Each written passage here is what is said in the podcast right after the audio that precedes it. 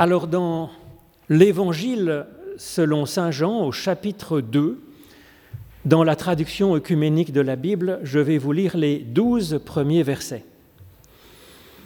Or, le troisième jour, il y eut une noce à Cana en Galilée, et la mère de Jésus était là.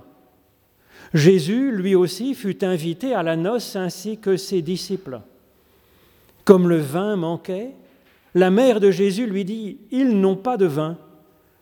Mais Jésus lui répondit, Que me veux-tu, femme? Mon heure n'est pas encore venue. Sa mère dit au serviteur, Quoi qu'il vous dise, faites-le. Il y avait là six jarres de pierre destinées au rite des Juifs pour la purification. Elles contenaient chacune de deux à trois mesures. Jésus dit au serviteur, Remplissez d'eau ces jarres, et ils les remplirent jusqu'à rabord. Jésus leur dit maintenant, puisez et portez-en au maître du repas. Ils lui emportèrent, et il goûte à l'eau devenue vin. Il ne savait pas d'où elle venait, à la différence des serviteurs qui avaient puisé l'eau. Aussi, il s'adressa au marié et lui dit, Tout le monde offre d'abord le bon vin, et lorsque les convives sont un peu enivrés, il sert ensuite le moins bon, mais toi, tu as gardé le bon vin jusqu'à maintenant. Tel fut, à Cana de Galilée, le commencement des signes de Jésus il manifesta sa gloire et ses disciples crurent en lui. Après quoi, il descendit à Capernaum avec sa mère, avec ses frères et ses disciples. Chers amis, Cana, une petite ville comme une autre, à environ 15 kilomètres de Jérusalem, où l'on célèbre une noce à l'époque, mais encore dans certaines de nos cultures, les noces durent plusieurs jours pour permettre aux nombreux invités d'y participer selon leur disponibilité. Rien que de très normal. Alors, de cette normalité, l'évangéliste va en faire la matrice de l'accomplissement de la bonne nouvelle. Faisons un pas avec lui pour en découvrir les contours. Tout d'abord, n'oublions jamais que la noce est le lieu de la joie, de l'amour, du triomphe de la vie. Nous y percevons déjà les traces de l'Ancien Testament qui s'y référait également pour évoquer l'horizon de la fin des temps, celui des noces de l'agneau. C'est évidemment Apocalypse au chapitre 19. De nombreux invités, disions-nous, eh bien oui, parmi eux, Marie, la mère de Jésus, et lui-même va l'y rejoindre, ainsi que ses disciples. Mais l'évangéliste précise, c'est le troisième jour.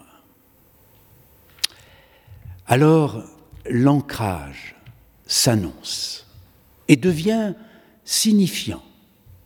Il nous renvoie aux origines, aux dons de l'alliance faite à Moïse, évoqué dans l'Exode au chapitre 19. Dieu dit à Moïse en parlant du peuple qu'il soit prêt pour le troisième jour, car le Seigneur descendra sur le mont Sinaï. Oui, l'histoire de notre humanité prend conscience de ses racines. Et puis bien sûr, c'est le rappel de la résurrection de Jésus au troisième jour. Nous réalisons alors que cette parole de Jean est programmatique. Elle nous déplace complètement pour nous faire entrer dans l'annonce du don de Dieu, de son projet. Et quel est-il? Nous donner sa vie, et sa vie en abondance.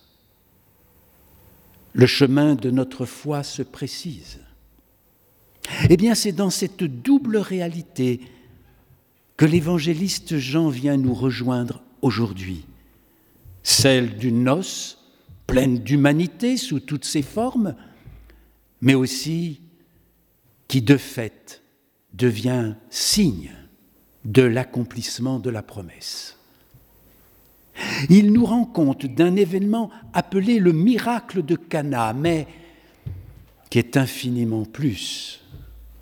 Il est le premier signe totalisant de Jésus parmi nous. Pourquoi totalisant? Eh bien parce qu'il nous engage à être acteurs avec Jésus dans ce premier signe efficace du salut. Là est l'irruption de notre libération, de notre rédemption au cœur de notre existence humaine. Alors je vous invite à entrer plus en profondeur dans cette parole qui n'en finit pas de se dérouler devant nous.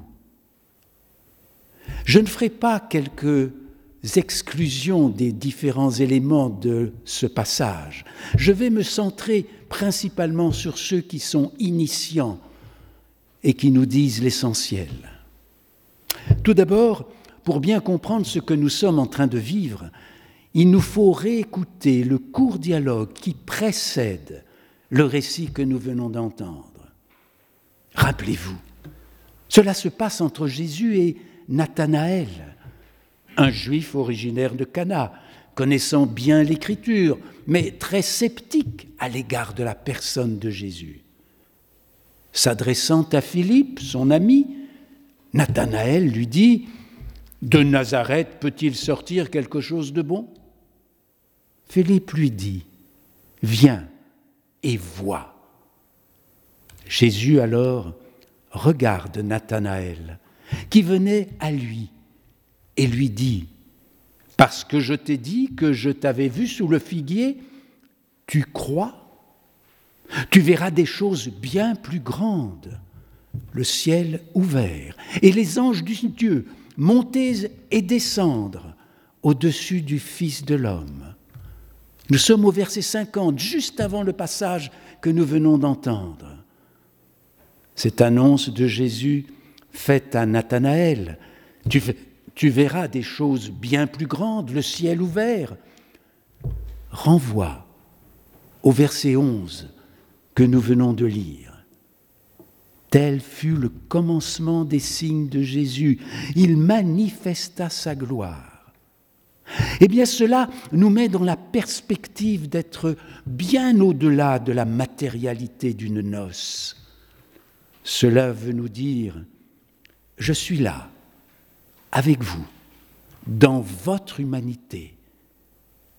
Et c'est là le sens de la manifestation de la gloire de Dieu, la dignité de notre humanité. Cette parole résonne aujourd'hui dans notre propre réalité. Comment vivons-nous au quotidien cette dignité? La parole de Dieu est comme un puzzle qui construit notre vie au rythme de notre relation avec elle. C'est là que progressivement le signe de Cana s'ouvre à nous comme une fleur à la rosée et que son caractère totalisant se dévoile. Et ce puzzle, soyons-en sûrs, n'a pas fini de nous construire. Arrêtons-nous sur quelques séquences essentielles. Qu'en est-il?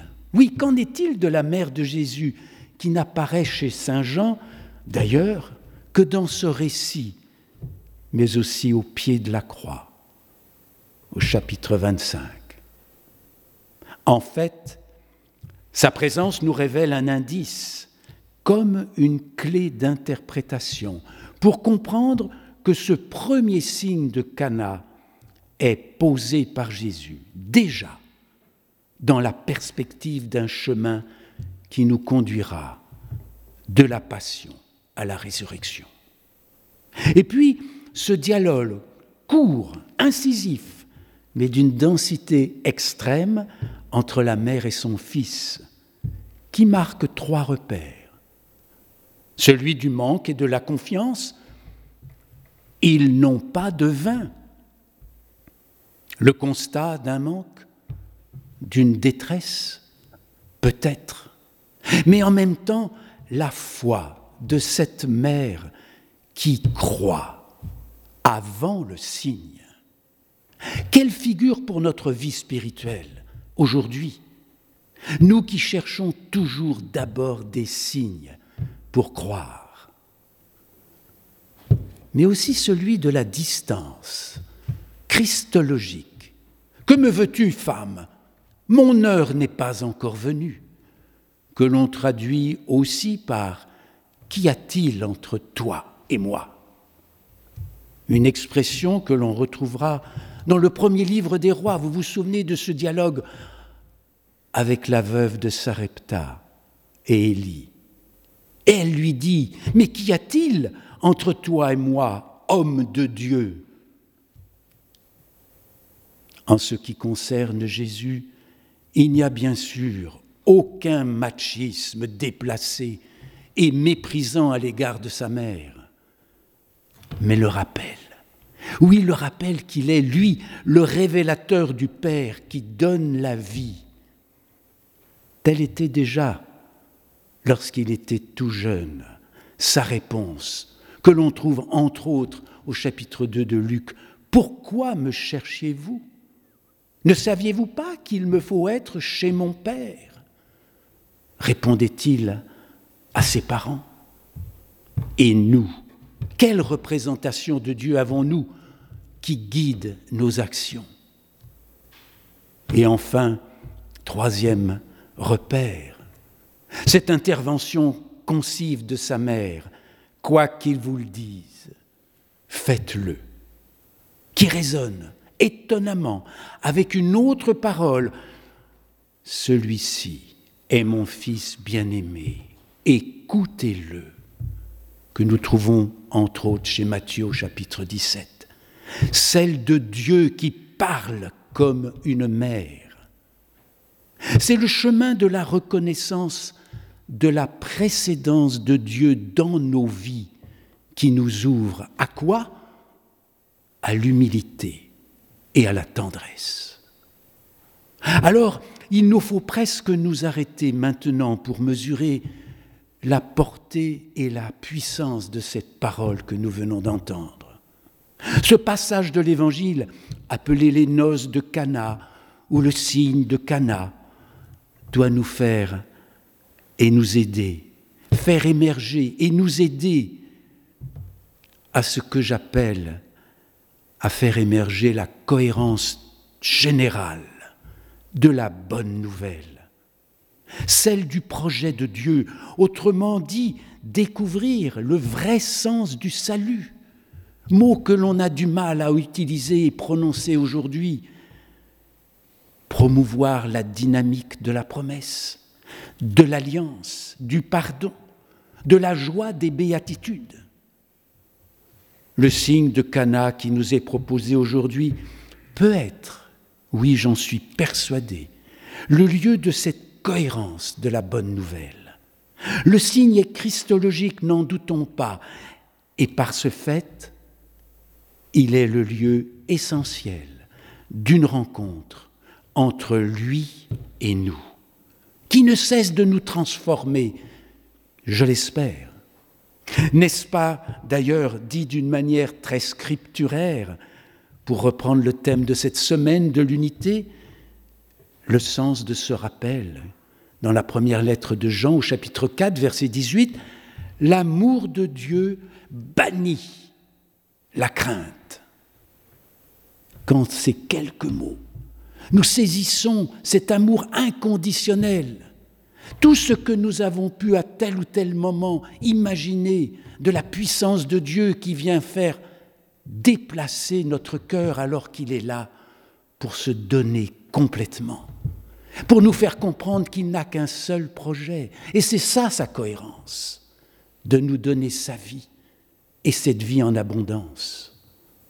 Par notre baptême, nous sommes ouverts à cette rencontre privilégiée, alors que nous puissions, chacune et chacun, dans nos différentes églises, dans les méandres de nos récits de vie, découvrir ce signe de Cana. Alors nous pourrons répondre, j'en suis sûr, à cette parole dans le secret de notre cœur, rappelée par Jean dans l'Apocalypse. Et vous le connaissez, cette phrase qui m'habite depuis très longtemps. Voici. Oui, voici, je me tiens à la porte et je frappe. Si quelqu'un entend ma voix et ouvre la porte, j'entrerai chez lui et je prendrai la scène avec lui et lui avec moi. C'est le chapitre 3 de l'Apocalypse, au, verset 20. Et là, nous avons les prémices de la noce éternelle. Amen.